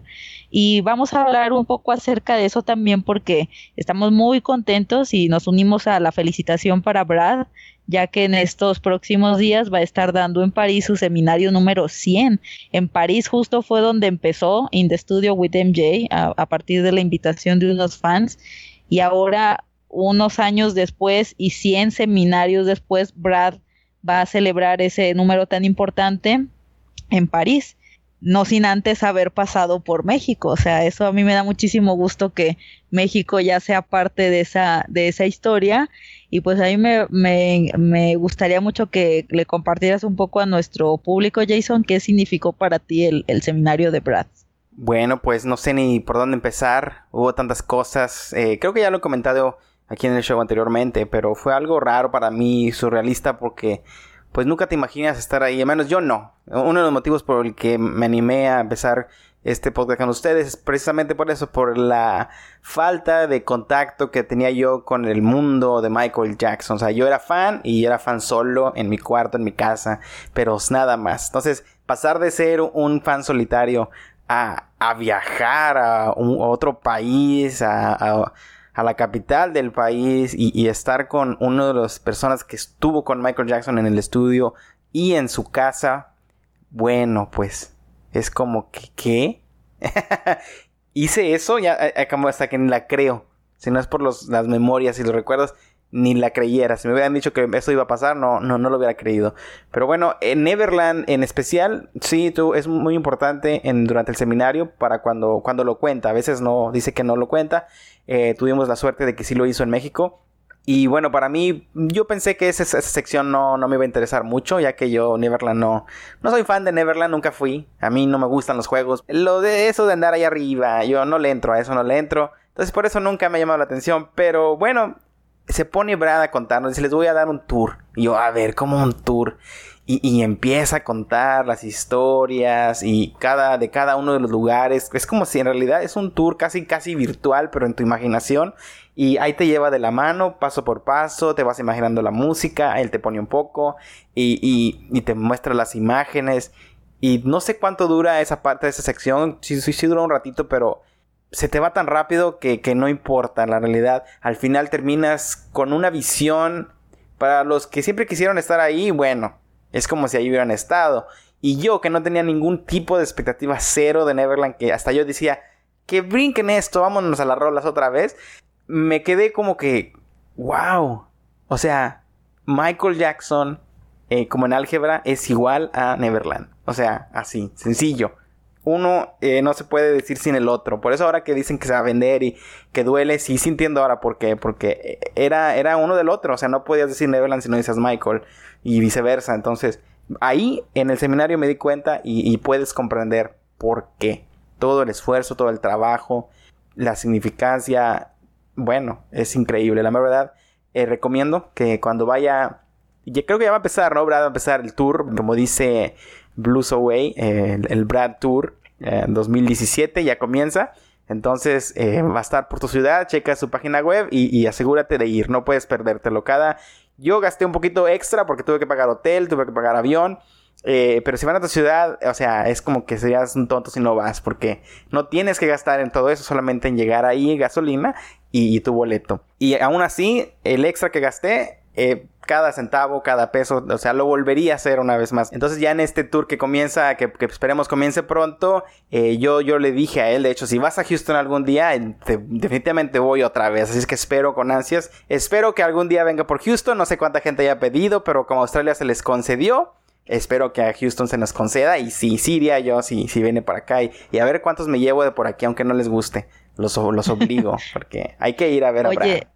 Oye, Jason, ¿y tú entonces, si en cuanto a ese segmento de Neverland no tenías como una ninguna expectativa y esa esa parte te sorprendió, de lo que sí tenías expectativa o a lo mejor de la idea que tú tenías que iba a ser el seminario, ¿qué tanto cambió o, estuvo a la altura de tus expectativas o, o qué, qué visión diferente te dejó? A pesar de que tú ya lo habías oído en entrevistas y te habían platicado y eso. Sí, bueno, pues Brad, ah, yo no, no, no conocía mucho a Brad tampoco, entonces, yo que yo no era de esos que se ponía a leer los libritos, entonces, yo, yo, yo nada más estaba enfocado en la música y en el baile. Eh, y claro, he escuchado todas las canciones de casi, bueno, desde siempre, ¿no? Entonces, estando ahí, sí es diferente, porque él te, pone un remix, vaya, te, te, muestra otra parte de la canción que tal vez nunca pusiste atención, o que la pusiste, pero no es igual oírla por separado. Entonces eh, te quedas como que, ¿qué? Y, te quedas como que, ¿por qué tanto esfuerzo? ¿Cómo, ¿Cómo puedes poner tanto esfuerzo en cuatro minutos? O sea, esos cuatro minutos, cinco minutos, fueron horas y horas, ¿y cuál? Años de trabajo. Y ahí es donde te quedas como que, ah, esto es otra cosa, ya no hacen esto. ¿Quién hace eso ahora? Todos se ponen en su pianito, su, sintetizador y en cinco minutos acaban la canción y ya la venden. No, así no se hace la música. Bueno, ahí aprendes cómo se debe hacer la música. Entonces, es excelente para los fans que, que, quieren ver un lado diferente de las canciones o escuchar y excelente para aquellos músicos que, que apenas comienzan. A lo mejor se, se, les quitan las ganas, ¿eh? Porque, ay, no, no puedo trabajar tanto. Tal vez, no, pero no sean flojos. Hay que, hay que, hay que llegar solamente, como decía Michael, a, a ver a los grandes y aprender, aprender de los grandes para ser más grande. Entonces, eh, eh, no, definitivamente muchas canciones me, me quedé con la boca abierta, la mera verdad. Algunas que ni me gustaban, ahora, ¿qué onda con esa canción? Muy interesante. Sí, le, escuchas diferente la música y, cumple totalmente el, la frase que tiene Brad en su página, ¿no? De escucha cosas que no habías escuchado, ve cosas que no habías visto, aprende cosas que no sabías. Ajá. Eh, eh, creo que perfectamente cubre todo eso, ¿verdad? Y, y hayas tenido no la expectativa o, o, cualquiera que haya sido tu idea antes, yo creo que sales todavía como con más de lo que de lo que esperabas que, que fuera el seminario de lo que ya habías leído y todo eso. Entonces, eh, para, para mí fue, eh, yo todavía como dices, si no fuera por los recuerdos, por las fotos y eso, yo todavía no me puedo creer que en tan poquito tiempo fui a dos seminarios, ¿no? Y que, y que, que se pudo hacer este acá en México. Y todavía lo que se me hace más así increíble es que eh, coincidió todo para que tú pudieras venir también y aquí fue donde nos tomamos nuestra foto con las playeras de DMJ Cast y con Brad y, como que todo eso estuvo así súper muy pues sí parece un poco un, sueño no y tener acceso no solo a esa música y a esas anécdotas sino también la parte de, tratar a, la, a la persona porque Brad es una eh, es una persona súper sencilla y que puedes platicar con él como si lo conocieras de toda la vida y te hace sentir esa, esa confianza. Y yo creo que eso todavía lo hace más, más especial, ¿no? Porque sientes esa, esa cercanía y por lo menos a mí me, me, queda claro la parte de por qué eh, Brad se ganó la confianza de Michael, como que este mismo sentido de familiaridad, de confianza, como como muy campechano, ¿no? Como que Brad es así muy campechano, muy relajado. Y eso, pues quizá Michael no estaba muy rodeado de esa gente y cuando tenía oportunidad de, tener a alguien así en su equipo, pues no, la prueba está en que no lo dejó ir y hasta lo jaló para Neverland. Correcto, y creo que el título del seminario no, no podía ser mejor. Estás ahí, estás ahí, estás escuchando la música, cierras los ojos y simplemente en realidad sientes que estás en el estudio con Michael Jackson por la historia que te acaba de contar y luego la música toca en las bocinas. O sea, ¿qué más quieres? Es como nada más falta que esté Michael ahí, pero está ahí por la música, por su voz. Es espectacular. Y, me, recuerda, ahorita que, dices cómo él se ganó la confianza, me acuerdo de aquel video que salió, que hablábamos hace un, episodio anterior, donde están en ese hotel y donde no pasa nada y es muy monótono. Ahí, ahí, así me imaginé, así me imagino el estudio con MJ. Michael ahí tranquilo, comiendo palomitas, haciendo canciones espectaculares con horas y horas de trabajo. Y todo eso lo puedes apreciar, lo sientes ahí, ahí en el estudio, en este ambiente tan privado, donde Brad está enfrente tuyo, le puedes hacer preguntas. Es, eh, Ah, me sentí un poco así también al final. Brad me dice, oye, ¿me ayudas a, guardar los proyectores? Y yo, claro, o sea, wow, o sea, estoy con Michael, estoy con Brad, estoy aquí. O sea, me siento como si estuviera con ellos en el estudio, en realidad. Y yo, yo soy parte, ahora ya estoy ayudando a, guardar el, el, proyector en la caja. O sea, increíble. No sé. Muchas gracias por haber ido a México. Muchas gracias. Estoy agradecido por haber ido hasta allá. Y como ¿Y, a, poco no fueron los tacos más sabrosos que te comiste? los tacos de, de, de, pastor. Y no, no, no los De todo, pues de todo comimos. No, pero los de pastor especiales, sí, no, nunca los había probado de esa manera. Entonces, como le digo a, Ale una vez, le dije, creo que este momento, este año, este siglo, eh, eh, para nosotros en esta década es especial, es, somos muy suertudos de estar viviendo en una época donde todavía podemos tener acceso y contactar y hablar y ver a esa gente que participó, que estuvo con Michael y podemos escuchar de primera mano, de, su propia voz, eh, de estas gentes, todo lo que ocurrió con Michael Jackson. Como yo tuve esta oportunidad de estar ahí con él, o sea, en 30 años no voy a poder, pero estoy justo en un momento de mi vida que agradezco haber nacido en este en los ochentas, que ahorita puedo estar aquí. Y bueno, la Bel acaba de ir a México también, ¿no? A, hacer un, seminario, o sea, esas gentes están dando la vuelta al mundo y eh, no se pueden perder esto, o sea, porque no, no se repite muy seguido, ya que no tuvimos la oportunidad de estar con Michael. Esto es eh, lo mejor que hay para nosotros. Sí, como bien dices, si tienen la oportunidad, estén pendientes de fechas, pueden seguir a Brad en, su página de Facebook o pueden contactarlo por Twitter también. Y es, es, una, es una oportunidad única y que definitivamente te deja otro entendimiento de, del artista y, de la persona. Y eso, como bien dijiste, Jason, vale cada centavo que, que hayas invertido para poder este, ir al seminario desplazarte o lo que tengas que hacer. Así que pues muchas felicidades Brad por este seminario número 100 en París. Este va, a brindar con champán allá para celebrar sus, sus 100 seminarios que empezaron de esa forma tan, tan casual y con cintas de cassette y él contando esas historias para un grupo pequeño y ahora en lo que se ha convertido. Así que nos da mucho gusto, te felicitamos desde aquí de, de parte de DMJ Cast en español y pues esperamos poderte ver pronto alguna vez más en, en, en una ciudad cerca a nosotros, como dice los, los clásicos.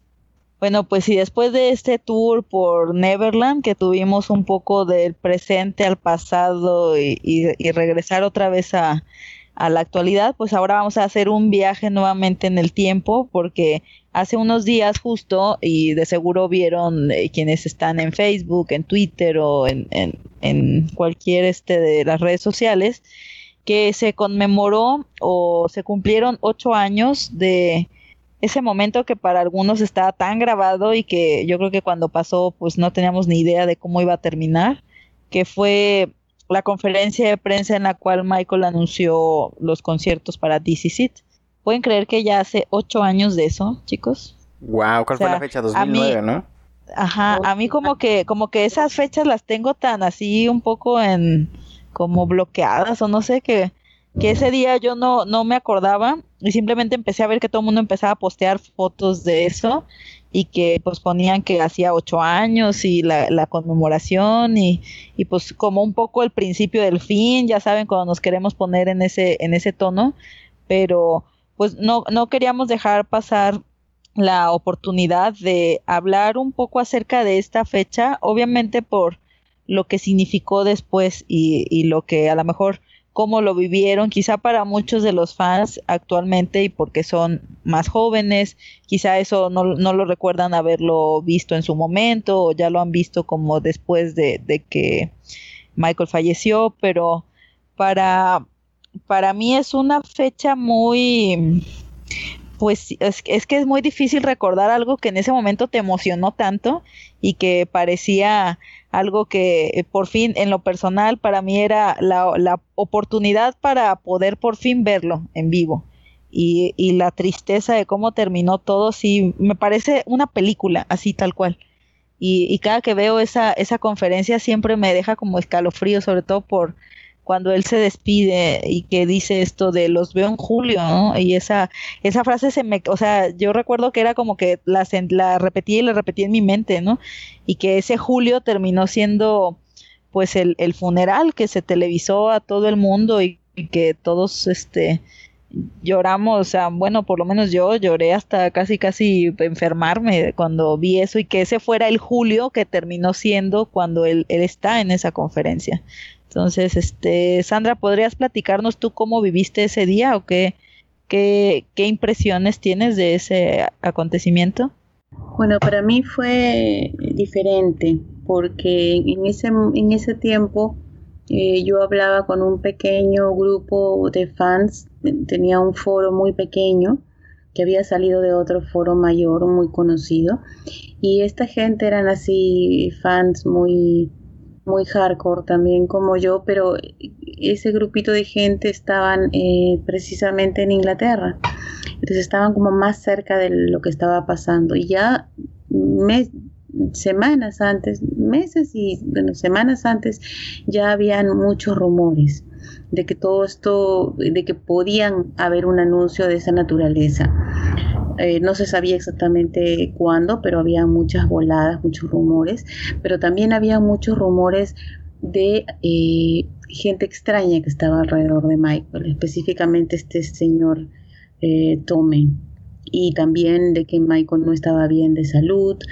Entonces, si bien estábamos contentos con ese, ese ese posible anuncio, también había muchas cosas raras. Michael estaba yendo mucho donde Klein eh, lo veíamos extraño. Y entonces digamos que al recibir el anuncio estábamos contentos pero al mismo tiempo preocupados. Y varios de mis amigos decían no esto está raro esto está raro acá hay algo extraño y efectivamente algunos de mis amigos estuvieron presentes en la conferencia. Fue ya que estaban ahí se fueron a, a la conferencia de prensa que estaba creo que iba a ser, no me acuerdo, ya han pasado tantos años, creo que iba a ser a las 12 del día, pero al final Michael llegó tarde y también se hablaba de eso, que él no aparecía, no aparecía, la gente estaba esperando ya buen rato ahí. Eh, y bueno, cuando terminó la conferencia nos quedó como un, una cosa así como un mal sabor de boca, acá hay algo raro porque él estaba tan extraño, no, no era él mismo. Además se le veía eh, caminaba diferente, obviamente estaba, había tomado o algo más. Entonces, eso es lo que me acuerdo, ¿no? Estábamos contentos, pero al mismo tiempo se comentaba, pero sabemos que él no está ensayando, ni, ni hay nada, ni hay una producción. ¿Cómo va a hacer este show en tan poco tiempo? ¿no? Además, las cosas que dijo fueron raras. no dijo estoy contento porque los voy a ver, sino estoy haciendo esto pero no quiero, prácticamente fue lo que dijo, ¿no? Este, fue una cosa extraña, ¿no? Que nos, dejó, no estábamos contentos, estábamos confundidos. Esa fue mi, mi, percepción en ese momento, que tiene que ver con el tipo de, o sea, con la gente con la que yo me relacionaba en ese momento, ¿no? Que estaban muy cerquita. Entonces se dieron cuenta de que ahí había algo muy extraño. Esa fue mi, experiencia al respecto. Con los días ya me fui alegrando más, pero bueno, ya después sabemos lo que pasó. Pues yo en aquella época estaba, pues como les, como les digo, no, no nunca estuve yo, yo nunca fui parte de grupos ni nada por el estilo, entonces yo solamente lo que veía en la televisión.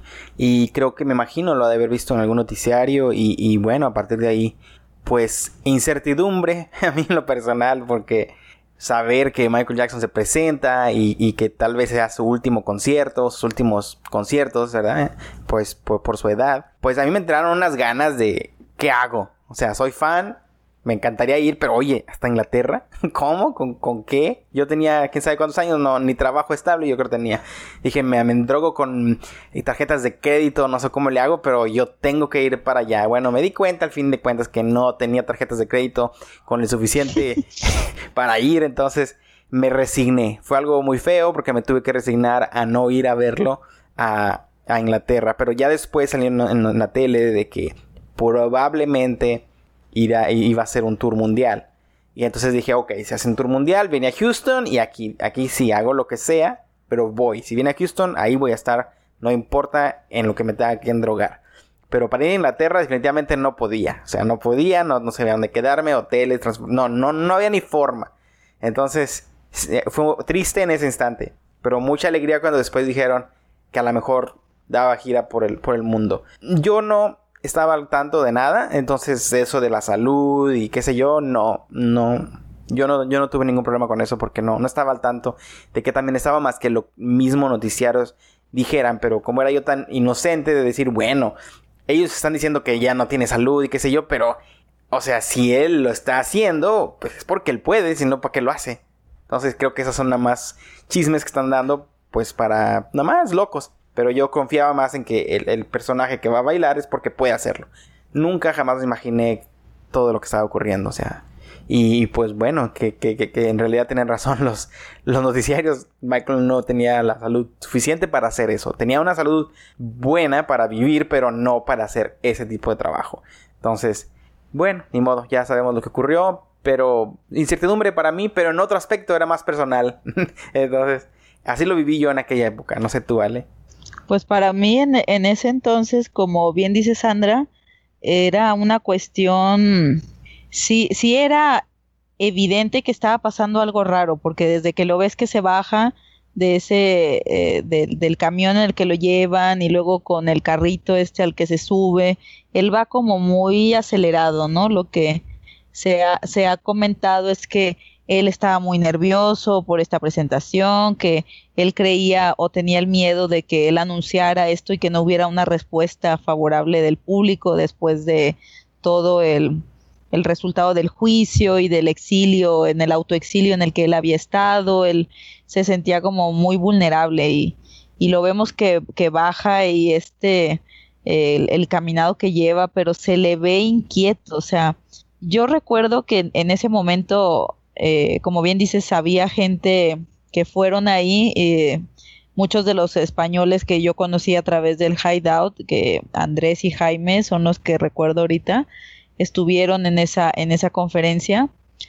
Y pues cuatro meses después, prácticamente cuando pues pasa el, el terrible desenlace que tuvo toda esta historia, pues yo recuerdo que todo el mundo lo que comentaba era de es que nosotros lo matamos porque si no, no hubiera tenido, casi casi era como que si habías comprado un boleto para DC había sido un poco cómplice, ¿no? Y, y yo, yo sí me endrogué con la tarjeta de crédito, Jason, así, yo con otro, con otro grupo de, de mis amigos de aquí, recuerdo que vivimos esa, eh, toda la, casi casi la víspera para la salida de los boletos y estábamos conectados todos desde diferentes lugares para poder ganar los boletos. Recuerdo que también cuando ya se habían anunciado las 50 fechas, porque pues, finalmente sabemos que en un inicio solo se habían anunciado 10 y ya después creció a 50, pero pues todos queríamos ganar las primeras fechas porque pues no nada más porque quería verlo ya, sino porque también entre la misma comunidad fan era como, es que él no va a hacer las 50 porque no es lo que él quería hacer y va, va a cancelar todas las demás, entonces mejor compremos de los primeros días, ¿no? Pero era la locura, o sea, recuerdo el eh, que fue una pesadilla eh, ese sistema de Ticketmaster y luego había otra página endemoniada que se llamaba Viagogo que resultó todo un este puro trinquetero así porque la reventa luego estaba súper así se vio totalmente el manejo para revender los, los boletos y justo fíjense cómo es el, como dicen los recuerdos y las alertas que te pone Facebook y eso, ¿no? De cuando se cumplen los aniversarios.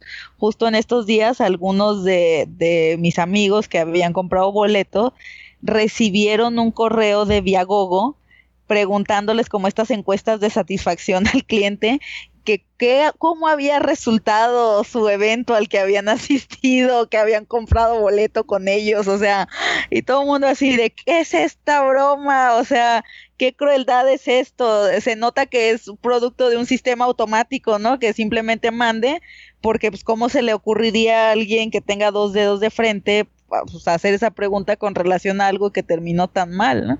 Y recuerdo que habíamos comprado los boletos, así sí logramos comprar los boletos, conseguir para las primeras fechas que eran en julio. No me pregunten para qué fecha era mi boleto, porque de verdad no me acuerdo. O sea, yo tengo bloqueado eso así. Yo recuerdo que teníamos ya los boletos. Justo yo estaba viendo en esa semana lo del boleto de avión y, y cómo nos íbamos a hospedar y todo, cuando pues llegó el 25 de junio pero de verdad yo no me acuerdo cuál era la fecha para la cual compramos. Era en julio, pero lo tengo así como bloqueado. Y cuando Michael falleció y que vino esta como cruda moral o, sentimiento de culpabilidad de que todos los que compramos un boleto fuimos casi teníamos las manos manchadas de sangre, pues yo recuerdo que para mí, o sea, sí entiendo esa postura, pero algo con lo que yo en ese momento decidí quedarme era el hecho de pensar qué, qué satisfactorio debió de haber sido para Michael después de todo esta, este miedo que él tenía de que no fuera a recibir el, el público su regreso de buena forma.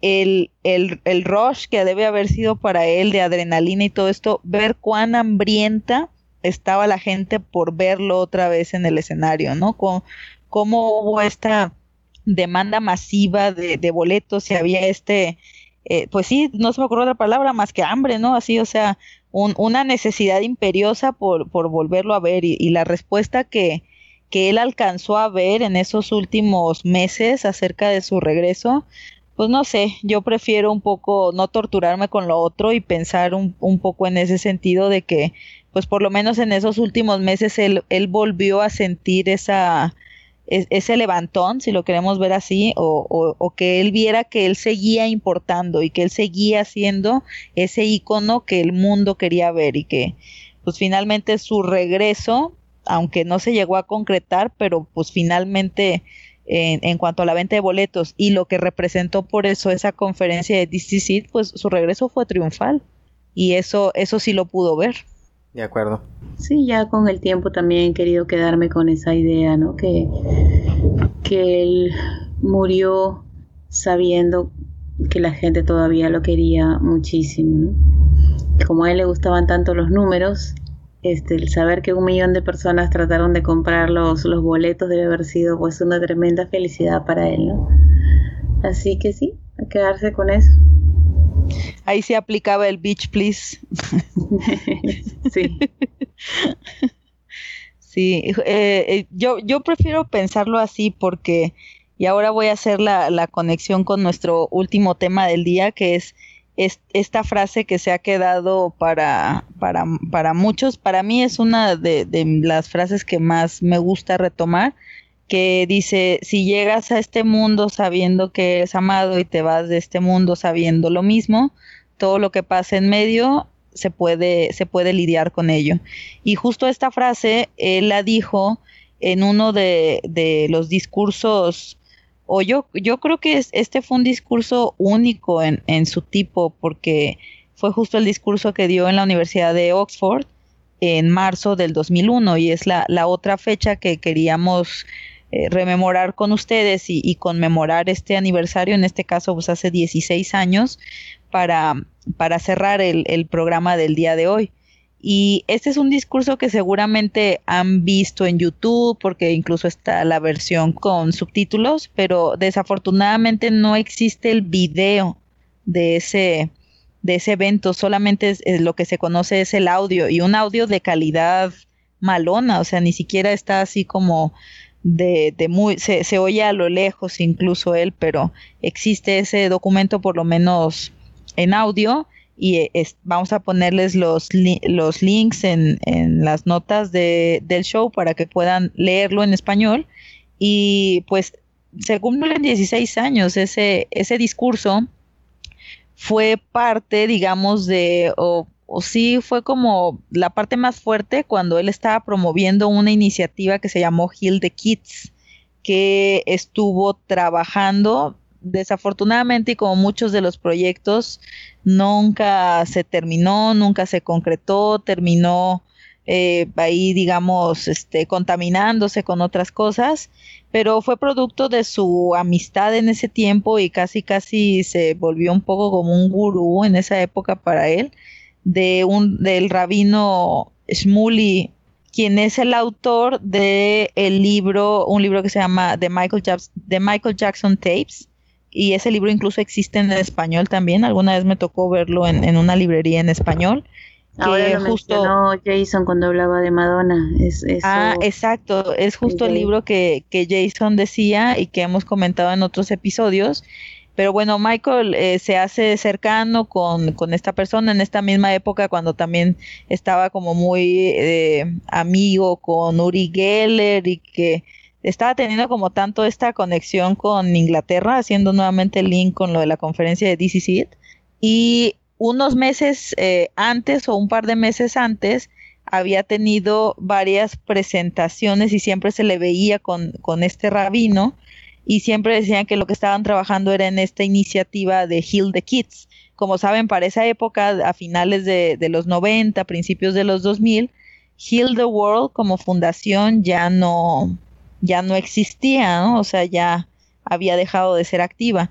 Entonces Michael, digamos, había rescatado un poco esa idea, pero ahora como ya era padre, parece entonces ya era padre de Prince y de Paris, y tenía esta otra idea de concretar en, una especie de fundación o de iniciativa, como fue el nombre, que fue Heal the Kids. Entonces eh, estuvo hablando en diferentes foros, pero este discurso de Oxford es el más importante, si lo queremos ver así, al respecto de esta iniciativa y este mensaje que él traía sobre la familia, sobre la importancia de la familia, los valores de la familia, cómo para él habían cambiado las cosas o cómo todavía se había hecho mucho más consciente de la importancia de el crear el lazo entre padres e hijos a partir de su, de su propia paternidad y cómo a partir de esa paternidad él decía que había logrado conciliar algunas cosas de su infancia, como la, la relación, quizás sanar un poco la relación con su padre. Y a, mí ese discurso, cuando yo me acuerdo en ese entonces que recién lo leí, porque ya el audio fue hasta tiempo después que lo escuché, me sorprendió mucho la anécdota que él cuenta acerca de Joe, ¿no? y de cómo ese recuerdo que él tiene de su infancia muy temprana, en donde eh, Joe lo sube a unos caballitos de juego y que él dice que él tenía ese recuerdo como, como algo que fue muy significativo para él en ese momento porque fue uno de los pocos momentos en donde él se sintió amado por su padre. Y, trata de ponerse un poco en la postura de entender pues que su padre lo amó eh, con dentro de sus limitantes o de sus capacidades y que ahora que él era padre pues trataba de, perdonar y para poder continuar y para poder conciliar eso. Este, ¿Ustedes qué, qué, piensan acerca de ese discurso o cómo, cómo lo entienden?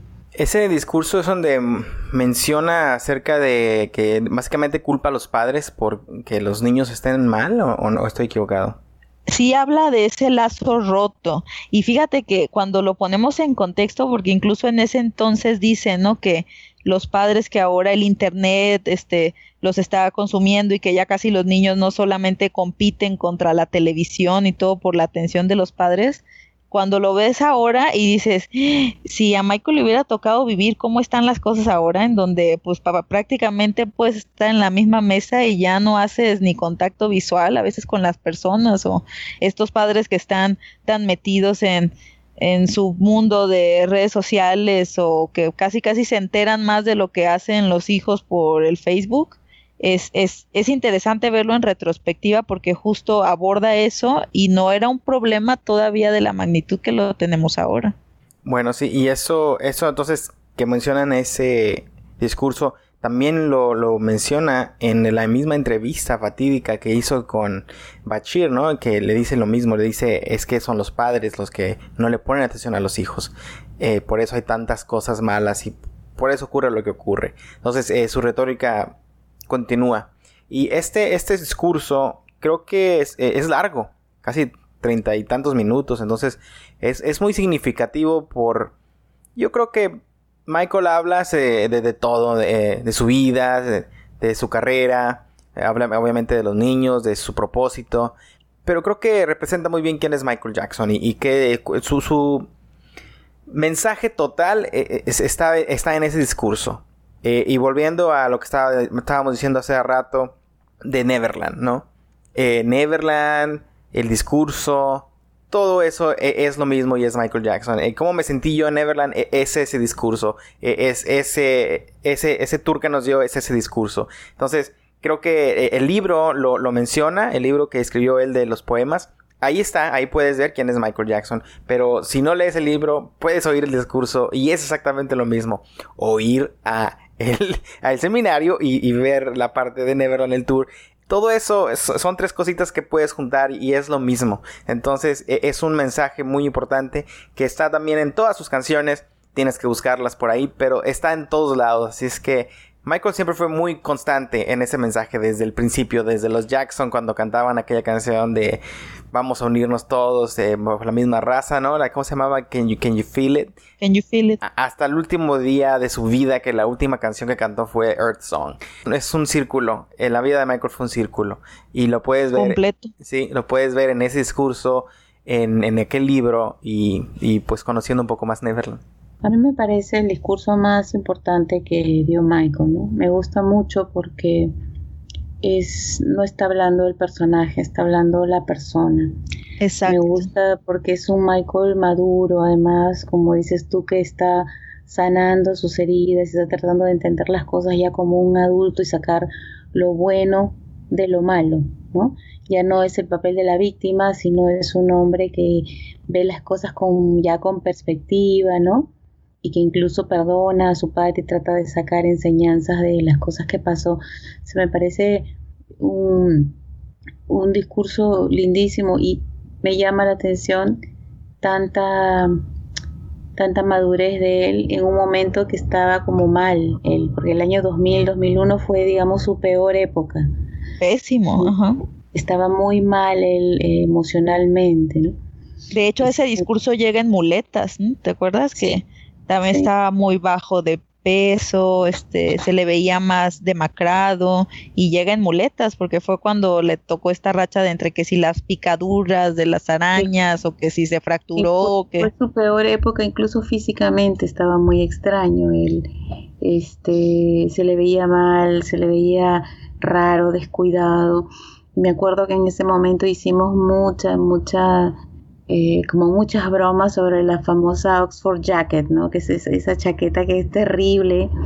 Y todo el mundo decía, pero ¿qué le pasa a Michael? Un hombre que siempre se ha vestido tan bien y esa, esa chaqueta era espantosa, ¿no? La, peluca también espantosa.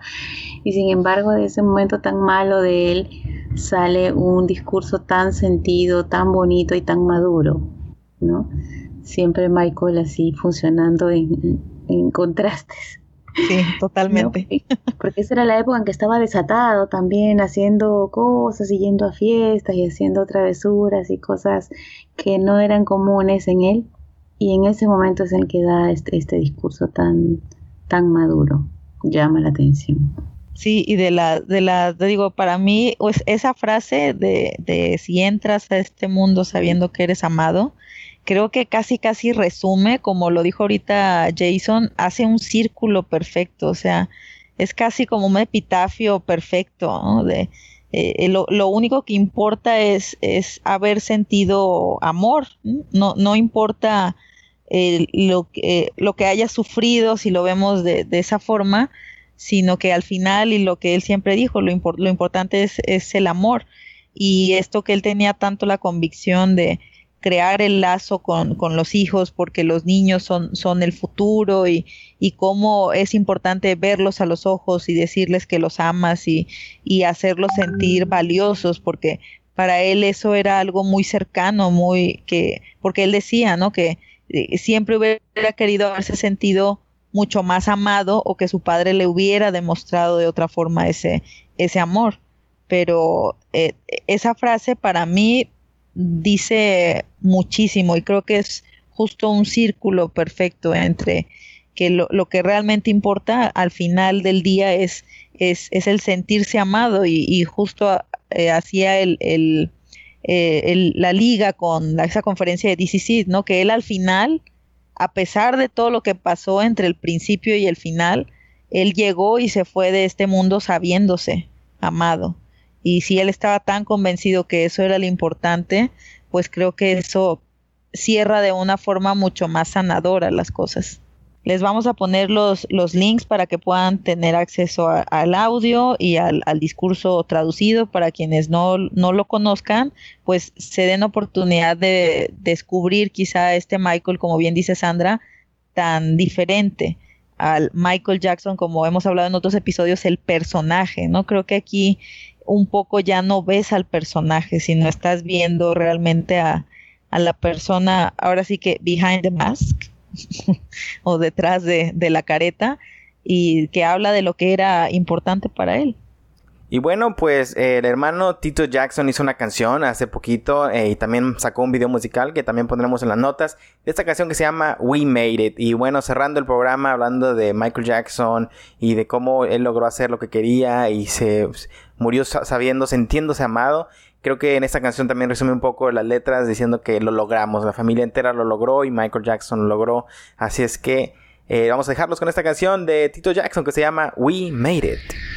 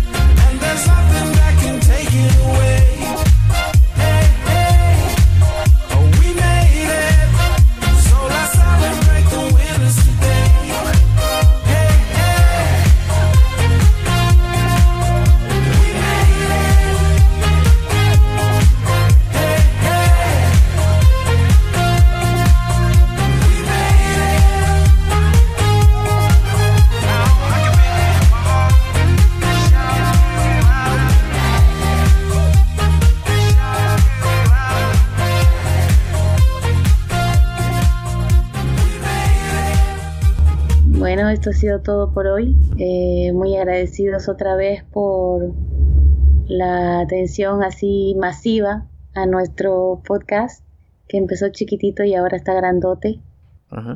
Muchas gracias chicos y chicas. Bueno, pues esperamos que les haya gustado el programa del día de hoy. Fue como lo prometió Jason al principio, estuvo cargado de, muchas noticias y también de muchas emociones y esperamos poder seguir contando con, con su, su, participación en las redes sociales. Y ahorita Jason les dará los datos de contacto, pero eh, reiterando lo que dice Sandra, estamos muy agradecidos por el apoyo que nos han dado en estos ya eh, ya medio año, ya, ya tenemos seis meses, chicos, desde que empezó el proyecto, así que Muchas gracias y esperamos que este proyecto siga creciendo y, sea del agrado de todos ustedes y podamos seguir preservando el legado de Michael, pero desde nuestra visión como latinos y en nuestro idioma, para que mucha de esa información no se pierda quizá en el, en, el lenguaje y que podamos llevarlo cada vez a más personas sin, sin que importe esta barrera del lenguaje.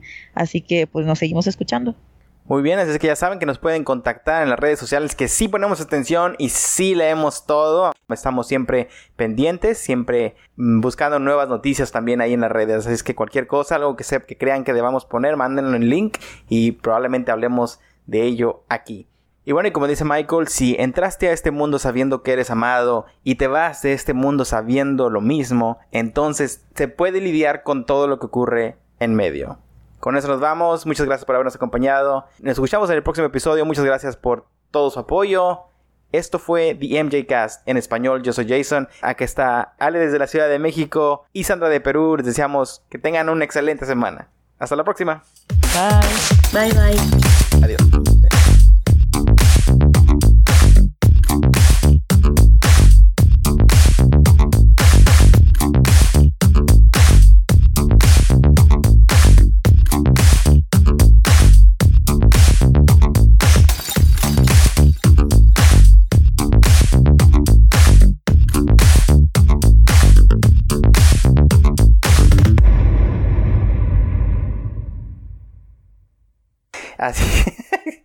¿Qué te pasa, Le? Me distraes.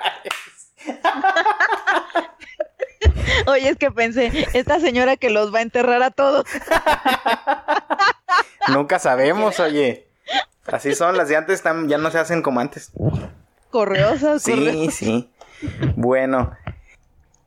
Estoy grabando.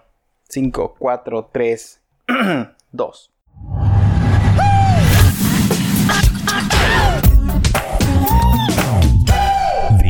A Cast.